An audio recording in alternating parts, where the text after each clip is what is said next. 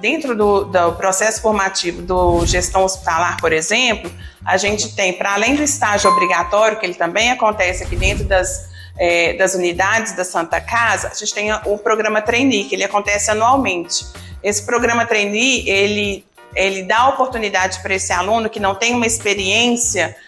é, para ele viver durante esses dois anos é, ele vai permear algumas áreas que ele escolhe ali no momento do processo seletivo e a partir daí, se a área tem essa vaga, ele ela pode absorver esse profissional. Então, com certeza, a gente já vem aí, nós formamos a primeira turma é, no ano de 2022 e a gente já viu aí é, que esses alunos já são egressos de não só da Santa Casa, mas também de grandes instituições da área da saúde.